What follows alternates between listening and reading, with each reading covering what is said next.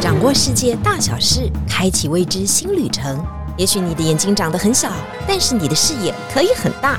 金钟主持李天怡携手专业旅游玩家，每周引路带您遨游。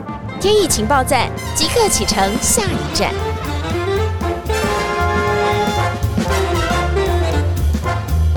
情报站，你说赞不赞？欢迎大家今天来到节目现场。想要学地理知识吗？想要让你的国中的 念得更顺利吗？八九年级的孩子们，或者是家里面有八九年级啊、十年级的孩子们，赶快听这两集巴尔干半岛。我跟你讲，你听一次以后，你所有的都滚瓜烂熟了，因为就不用死背强记了，好吗？像我们这样子蕊一遍以后，就觉得说，哇，原来这个地名就是发生了这么多的事情。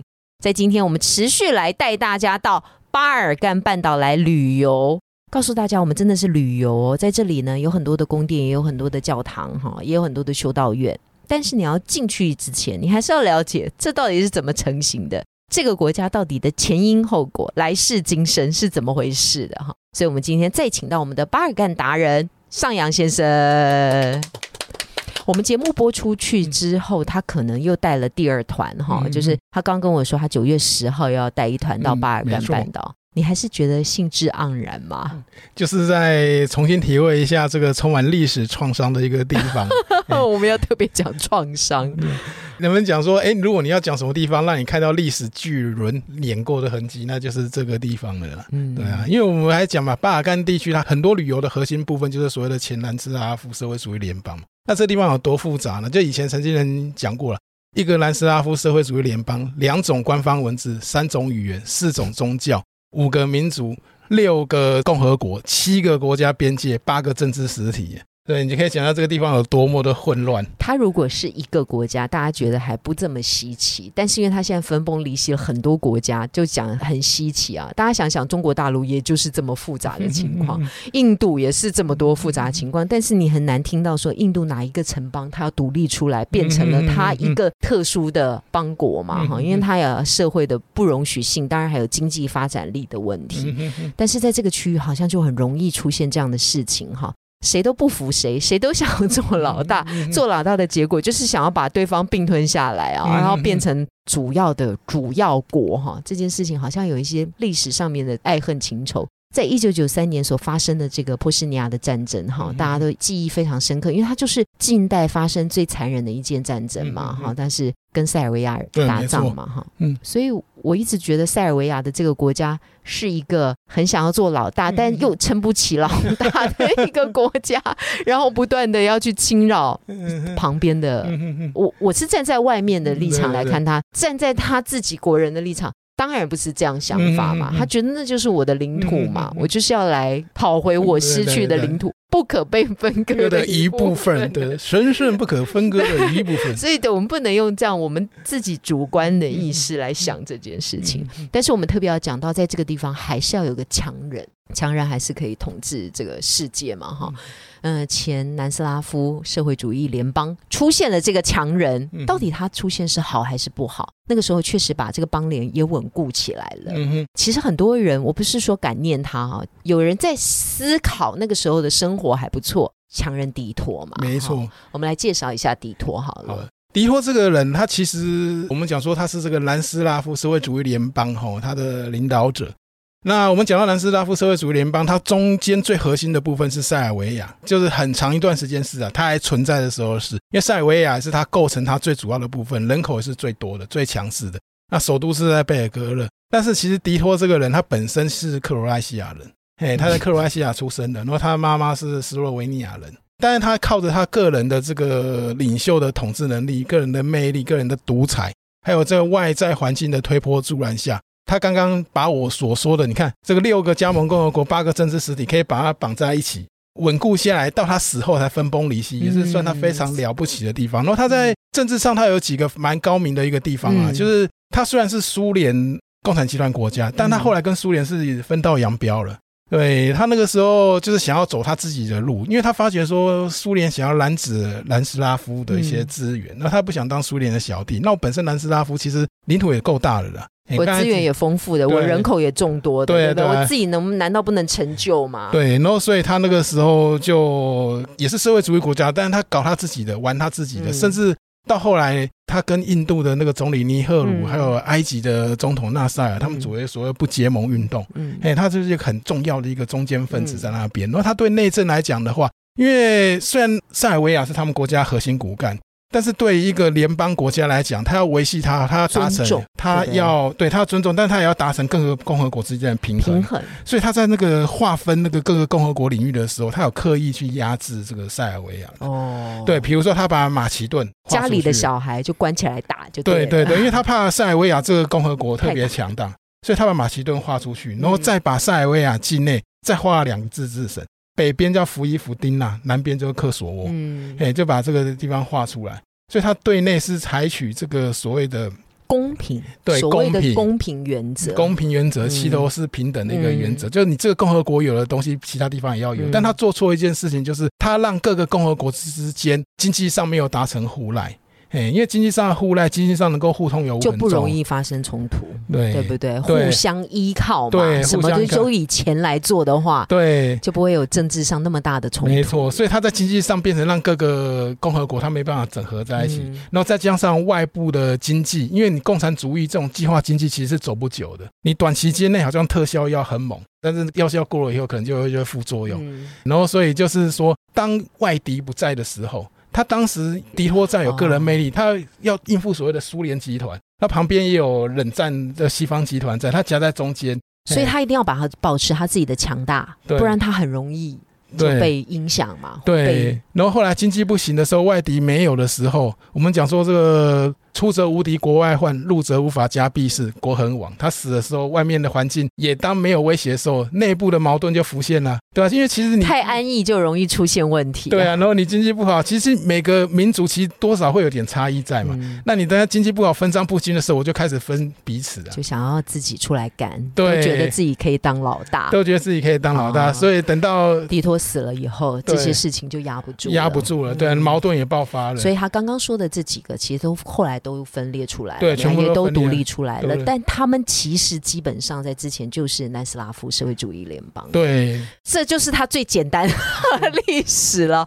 在近代当中出现了一个强人哈，就是迪托哈，嗯。所以有些所谓的旧的南斯拉夫的社会主义联邦的里面的人，当然会遥想迪托当时哈。因为那个时候确实是比比现在富富强的时候哈，对所以也不是老一辈的人，老一辈的人可能就觉得，哎，那个时候的政治也蛮好的，哎，他们也过的生活无余的。嗯反而现在国力是弱的，分成这么小国的时候，也没办法达到自己想要达到的，嗯是不是会有一些怨叹的感觉？，对，而且我觉得更多的是一个价值观的一个落差。我们讲说这个民族是想象的共同体嘛，然后南斯拉夫是共同体的想象，但是不管怎么样，他是想象了一个东西出来。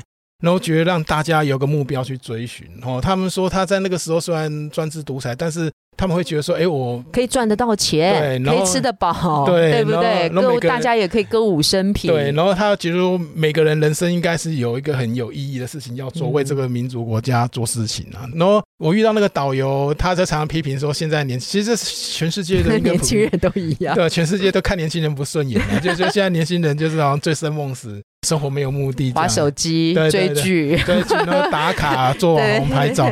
但是我觉得，我问他，他说其实他也不见得真的想念迪托啦，嗯。只是觉得迪托没有那么坏啦，叫他过去回到那个生活，他也不愿意了。那我觉得这应该是大部分人可能都是这样觉得，他就是觉得说年轻的时候，因为很多人会缅怀他年轻的岁月，他年轻的岁月刚好是在刚好是迪，托时代，对。然后那个时候可能又比现在对哎富有一点点，对。对不对？家庭环境好一些。或，是自尊心会高一点的一对个，，觉得你是南斯拉夫来的，对不对？这国民喊得出来，不然现在真的很难哦。科索沃、北马其顿哦，你一定拿护照出来的时候，大家也不知道，哎，这到底在哪里，还要查半天。对啊，不幸好我们是现在已经早就毕业，要不然要念书的时候念这个光这里陷阱题就不知道中多少题耶。有那个八年级学生吗？给我们留一下言。你们现在还要进这么多的国家吗？但是这个就是塞尔维亚哈。那塞尔维亚一直就存在，它的面积始终也很大，它也是旅游在过程当中一个很重要的景点。以晴天旅游来讲的是，巴尔干半岛旅游行程当中，当然罗马尼亚还是占了一个比较长的天数，但是还是会经过塞尔维亚。没错。呃，据说你们上一次经过塞尔维亚的时候，发现了一件很恐怖的事情，赶快跟我们讲一下，因为经济环境就不太好。对，没错。嗯，我们就是到了第一天呐，然后我们在看着卡列门登堡的时候在走，然后有个团员他包包放在他身体前面，然后拉链因为没有拉，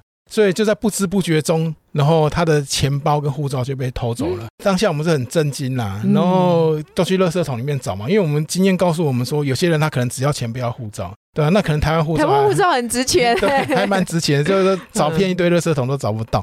然后后来我们就只好去想办法处理了。但是我要说，台湾人在这个地方遇到这种状况是很麻烦的，对，因为这些国家没有一个是台湾的朋友啊，对，特别塞尔维亚在那个北约空袭之后，他跟中国是铁血兄弟，嗯，嘿，两个人是瓦条，哎，对啊，我们台湾人去那边要另外办签证，他不敢贴在我们护照上，给我们另外一张纸，那怎么办呢？那等会这个原因是因为我们跟中国的关系，对对，因为他不是因为塞尔维亚他自己本身很怕你拿这个签证没有办法到其他国家，并不是哦，这听起来真的蛮神奇的。对对对，因为他在你护照上贴东西盖章，就表示承认你这个哦政权嘛，或是承认你统治的事实嘛。嗯，对，那怎么办呢？那我们讲说不幸中的万幸就是。幸好我们是在塞尔维亚，那塞尔维亚西北边有个国家叫匈牙利，匈牙利有我们办事处，没错，有我们办事处，我们有一个大使在那边，对，是好朋友，刘世忠大使，对，然后当时他们做事情哦又很认真，对，那时候我自己也吓到，因为当时打电话过去，我们说我们要重办护照干什么的，然后有一位联络人叫孙亚明先生，他说没关系，你就能够先移给我的资料就先 email 给我，那。不行的，你就派一个人把要的资料送过来，我二十四小时随时待命，给我他的电话。那我们就花钱派一个人从塞尔维亚对送出去，对，因为你们没有护照，也没有办法跨国境嘛，不能只能请当地人去拿。对，然后就开过去到那边，然后他真的就在那边等我们半个小时，就把护照办出来了。然后再请那个人把那个护照送回来，然后还发生一个很有趣的事情，就是那个时候我们请这个人带护照去的时候，他要我们写一张委托书或者切结书，证明说那个护照不是偷的，是有人要请他来带护照的。因为可能那是一个塞尔维亚人吗？对，因为可能国情不同，我们在台湾不会想到这种事情，可是在他的国家就有这种特殊的一个状况哦。然后所以就是请他再带着这个委托书或是证明书，帮我们把护照拿回来。然后那因为我们的代表处处理速度实在太快了。快到那个当地塞尔维亚人导游看到他讲说，你们的使馆可能是全世界最棒最厉害的。对，因为他以前带团也遇过什么德国观光客啊，或者什么英美光，至少住个五天吧。对啊，他说他让觉得说那些国家人好像不管自己人民死活。他说他没想到说台湾人这个代表竟然可以做到这种程度，台湾人非常厉害。他讲台湾 number one，一定要给匈牙利代表出一个很热情的掌声呢，真的真的帮我们上扬解决了很多很困难的问题。你知道这才刚开始，因为他们接下来还要去罗马尼亚。对啊，没有这本护照该怎么走啊？就完了。对。所以这个是一个很难得的旅游经验，但这也证明了塞尔维亚的经济真的不是很好。没错，塞尔维亚嗯以农为主嘛，哈，但是它农业发展其实也没有非常好，它跟附近的关系也不是那么的好。它南部呢有一个很小的很小的国家，才刚刚应该算是独立嘛，但有些人承认它，有些人又不承认它，所以我也不知道要怎么样承认它。它叫做科索沃哈。科索沃就是一个很紧张的地方，没错，因为科索沃这个地方麻烦是麻烦在哪边？我们讲说这个巴尔干哦，或是前南斯拉夫社会主义联邦，它组成已经够复杂，嗯，科索沃更复杂。科索沃跟马其顿堪称巴尔干这个火药库中的火药库，就是那个有没有火种？有没有？对对对，就在那个地方，没错没错，它的雷管引信就是它。没有很难啊，大家打开地图就看一下那个科索沃，就在塞尔维亚下面小小的一个地方。对对对对，主权不可分割的一部分，对塞尔维亚来讲哈。因为首先以地理位置来看，它是在巴尔干这个地区非常核心的地方，然后它是四周是山，中间一个盆地，所以它地理位置不错。所以因为这个原因，导致在塞尔维亚这个概念，或者他们在创造这个民族想象的时候，有一个所谓的塞尔维亚王国早期的，在西元十十一世纪那个时候。当时他们的那个所谓的龙兴之地，哦，就是就是在科索沃，就是在科索沃那个地方我。现在还要独立。对，所以他们那个情感严重受伤了啊。对对在这这个地方人很感情很容易受伤，对，所以他们那个时候无法接受这个我神圣不可分割的一部分变成竟然变成一个国家，对啊，但是当时为什么会让他有这个条件？是因为说我不是讲说这个迪托在成立这个南斯拉夫这个对，有国家的，北方有个省，南方有个省，对他故意要分割塞尔维亚的那个势力范围，所以他就不故意把它割出去，哈，把这个自治省割出去，让他有这个独立的条件。嗯而当迪托走后，他新上来的这个总统米洛塞维奇实行了所谓的这个大塞尔维亚主义啊，嘿，就是大塞尔维亚主义，但又要回来了，对，但大 塞叫大家 对，但问题是。你一个人一旦提起了一个民族主义，相对的就会激起另外一边民族主义来反抗馈对啊，来就相安无事，对。对不对？因为要炒作的话，然后科索沃这边的话，它是这样子，它人口组成虽然没错，它曾经是这个塞塞尔维亚王国，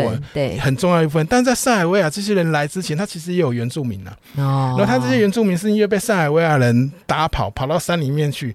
然后后来塞尔维亚人在这边打了一场灭国战争，在一三八九年的进行种族大清洗，呃，不是，是被哦土耳其人打败，打败。嗯打败以后他绕跑了，所以这个地方对塞尔维亚人是伤痛之地。可是这些原住民就回来，然后这些人回来以后，他们就归顺伊斯兰教，然后还有、哦，所以它还是不同的宗教，对还不同宗教，所以一般来讲，那个地方应该是东正教嘛，对，不但是科索沃这个地方其实是回教徒为主，哦所以我们基本上把这些人叫做阿尔巴尼亚人了、嘿，就比较简单 应单。该又是另外一个人，有没有？现在大家头脑已经出现一个爆炸的状况。对但是再往南方一点的那个大的国家就是阿尔巴尼亚，对，没，错。里面几乎都是回教徒嘛。对对对，然后其实阿尔巴尼亚一直很想把这科索沃这个地方也要并出来，也是神圣不可分割的一部分分，。哎，对，也要并出来，所以这也都是一个问题所在。因为当时这个科索沃没有变成阿尔巴尼亚一部分，完全就是因为国际政治的操作关系的，因为大国博弈嘛，然后它这个地方就被划到塞尔维亚的势力范围里面去了。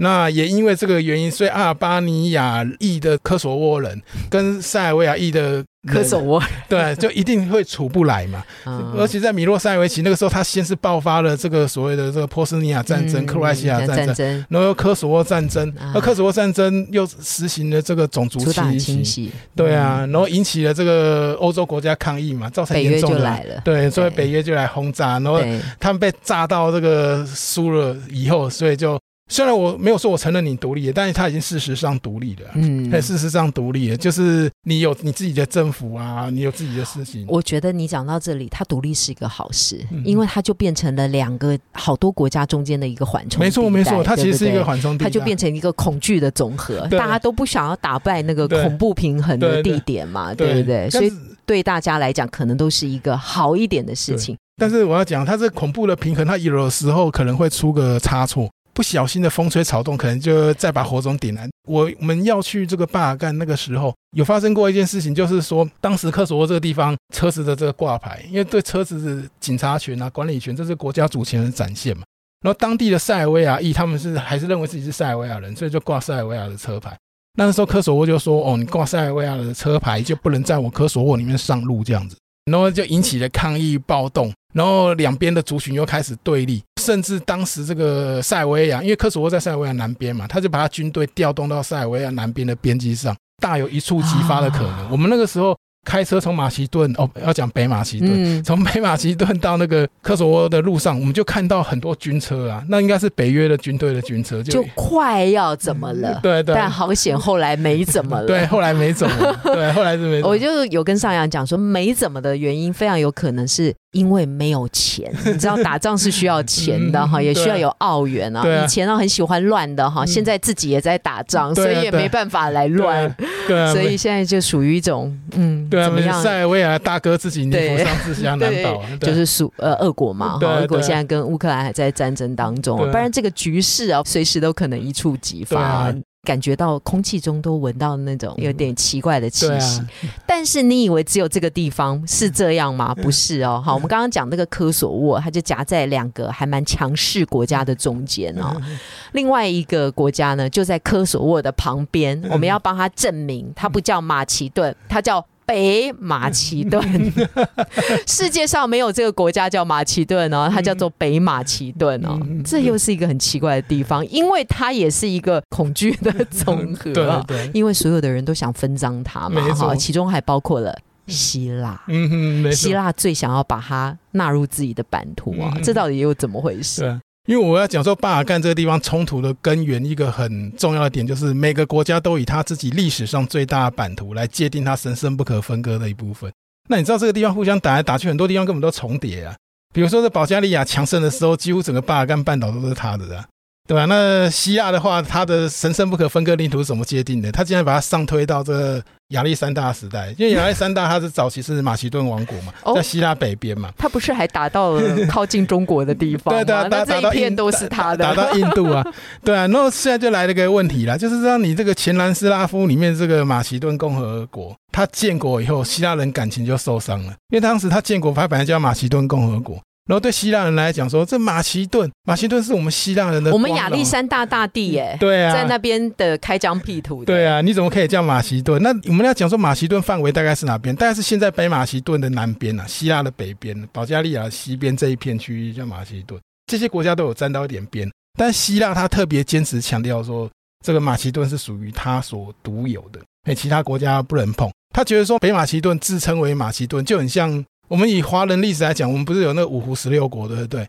那当时不是有一个那个匈奴人叫刘渊哦，建立一个叫汉，我们叫他前汉或者汉赵了。那个意思就很像说，你根本就不是马其顿，你是那个外地来的那个斯拉夫人呢。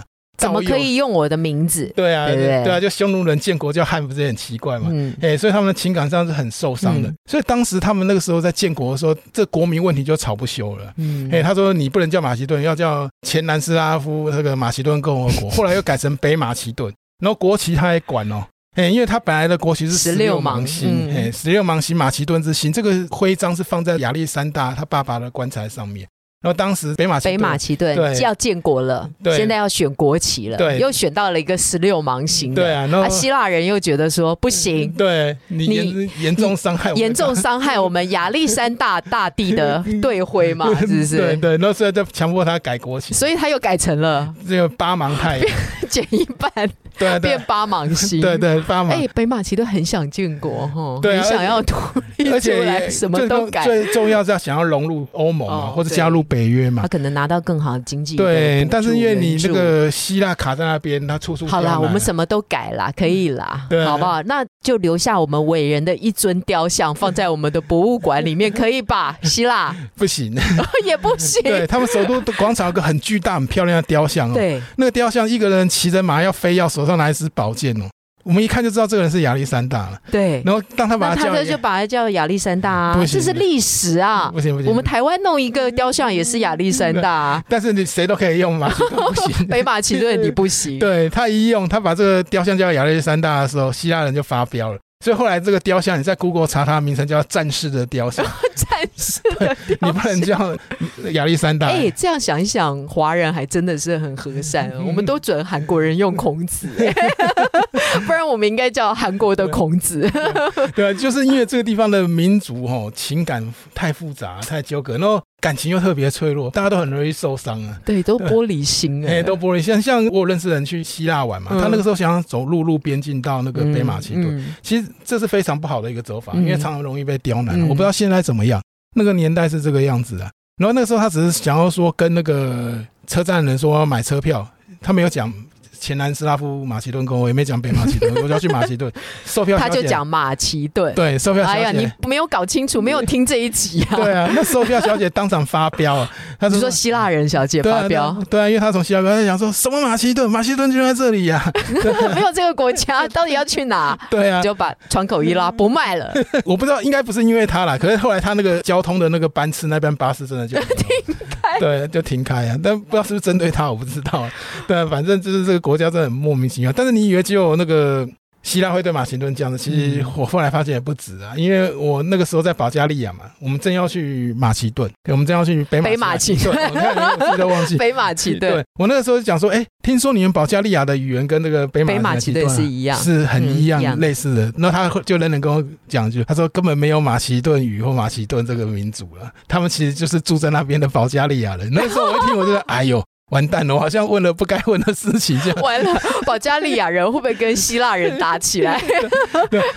为了谁是北马其顿的正主？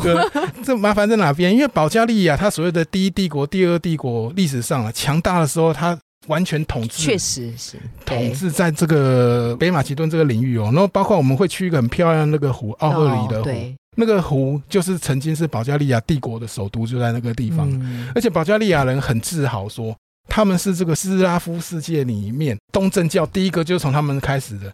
然后有所谓的西里尔字母，西里尔字母圣西里尔跟圣梅迪乌斯这两个人在一开始在哪边发迹嘞？在那个湖的旁边在。湖的旁边建立学校、修道院。结果现在这个湖在北马其顿，对，保加利亚人很自豪的说：“哦，我们是斯拉夫东正教的根源。”结果你根源灵魂的骄傲所在，竟然是在好了我觉得今天上课上到这里差不多了，大家已经昏头了，是不是有点难，但又非常有趣？嗯而且如果在这个地方还有叫台湾的，你会不会也很想去跟他抗议？对，没错。哦，我们已经混乱到现在，说哦，原来是北马其顿，这怎么又有台湾？到底又是怎么回事？对，那这要讲一下，就是我们在那个阿尔巴尼亚的首都提拉纳，嗯，哎，提拉纳它首都市中心有个地方叫做台湾广场、台湾中心，哦，这很妙的一个地就方。就是这样拼音，是不是？T A I W A 对 N，台湾一样。对，你在那边可以看到一个建筑物，叫台湾 Center，它是一个复合式的娱乐中心不。管吃什么都开心，回到家。对，回到家的感觉，但是很莫名其妙。对呀、有他妈就八竿子打不着，又那么远。而且你对我们来讲说阿尔巴尼亚，我们台湾人想到就阿尔巴尼亚排我纳菲安嘛对呀对 对，我们他生气耶，生气。那他有没有对我们特别好？对啊？那为什么会这个样子？里面还有台湾，对啊，那我听过很多种不同的讲法，嗯但我觉得最合理可信是说，当时一九八九年不是整个东欧共产国家都吹嘘民权运动的对风潮，对不对？是然后在那个时候呢，就是他们在市中心有一个喷水池，旁边有绿地，小小一个广场，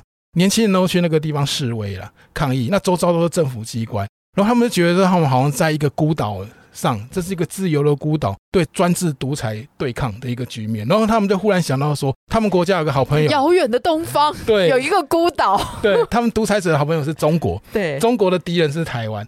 所以敌人的敌人就是朋友，对对，独裁者是他们的敌人嘛，对啊，然后敌人的朋友也是敌人，但敌人的敌人，哦，这好就是朋友，就是就是朋友，对，所以他们那个时候又觉得说台湾的处境跟他们现在很像，他们是一个对抗独裁统治的孤岛，孤岛。然后台湾是一个对抗强大政权的孤岛对，所以他们后来讲说我们要去哪里，就讲说哦，我们去台湾。久而久之就把那个地方叫台湾广场。那后来有人在这个地方盖了一个复合式的这个娱乐中心，就把这个地方叫做台湾中心了。我觉得他们很有知识、欸，因为台湾在他们也知道 我们的处境啊对，对。我们的国际处境是怎么样的。没错，没错，因为刚好他们也知道中国台湾呐、因为他们知道台湾是中国的敌人，突然对阿尔巴尼亚的印象稍微好了一点稍微点。好一点，因为他这个国家其实也蛮妙的。他当时有个统治者叫霍查，嗯他有被迫害妄想症，就都觉得全世界人都要侵略他。他一开始是跟南斯拉夫撕破脸，嗯，他一开始是霍查，他跟斯大林关系很好，可是后来南斯拉夫跟斯大林闹翻嘛，他就马上就是跟斯大林站在一起。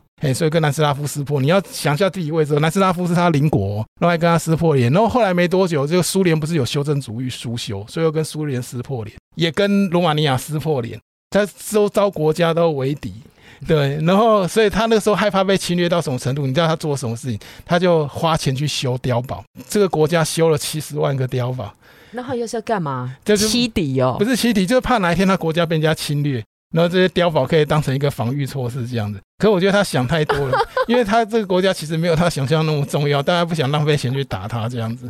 七十万个碉堡，哎，那时候我们车子刚从边境进去的时候，我就觉得奇怪，我说，哎，这山上看起来跟他摩阿波，然后仔细一看，不是，是那个，都是躲人的地方。就是那个，因为它是半圆形的碉堡，圆圆的，。哎这真的是被迫害妄想症。而且你知道他被迫害妄想症到多严重？他那时候怕有人叛变嘛，你一架飞机战斗机起飞，后面一定要一个战斗机跟着他，就是想说你前面这个人如果叛变的话，后面就把他打下来。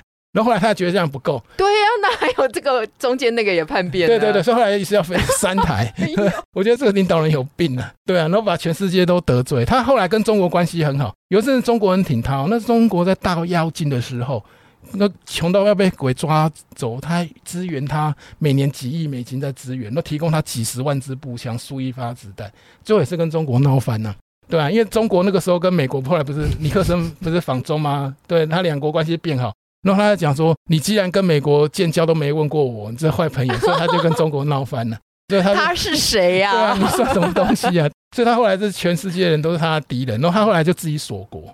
对，因为他觉得全世界都是很邪恶的，只有他们才是最正统的那个共产主义的信徒。哎，你讲到这里，我们真的好好想对这个国家看一下，这到底是一个什么国家？对啊，所以他就锁国起来，就是完全都不用上外语课，因为他觉得外国没有什么可以我了不起的。了国对啊，就后来就住碉堡。对，然后后来就造成一个灾难，就是他后来发生严重的庞氏骗局啊，导致他国家经济崩溃，因为那个他们就没有外界信息嘛，就不知道说有庞氏骗局这种东西啊。因为当时他们民间有很多金融公司啊，然后那个金融公司就靠南斯拉夫内战赚钱，运武器啊，走私啊，然后或是因为那时候塞尔维亚被制裁嘛，他们那个都靠这个走私生意赚钱，然后走私生意需要吸金嘛，民间就拿钱去借他们，然后有很高的那个利息还他们。这个生意开始做不错，可是等到战争结束以后，这管道没了，因为塞尔维亚没有被制裁嘛。那你那个时候缴给你的钱利息生不出来怎么办？他就借新钱还旧债。我或者是我原本存的钱，我要把它拿回来，也拿不回来。对，后来就整个变康，对啊，倒掉，这个我要倒掉。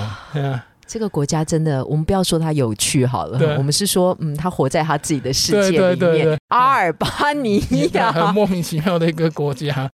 但是我们巴尔干半岛行程当中也会到阿尔巴尼亚，没错，也会去这个地方，也会去看一下。啊，真的是太有趣了！上集当中，我们特别介绍了巴尔干半岛的罗马尼亚，以罗马尼亚为主轴。这一次呢，我们再来讲讲这个所谓的火药库当中的几个互相不友好的国家，现在到底发展成什么样的情势？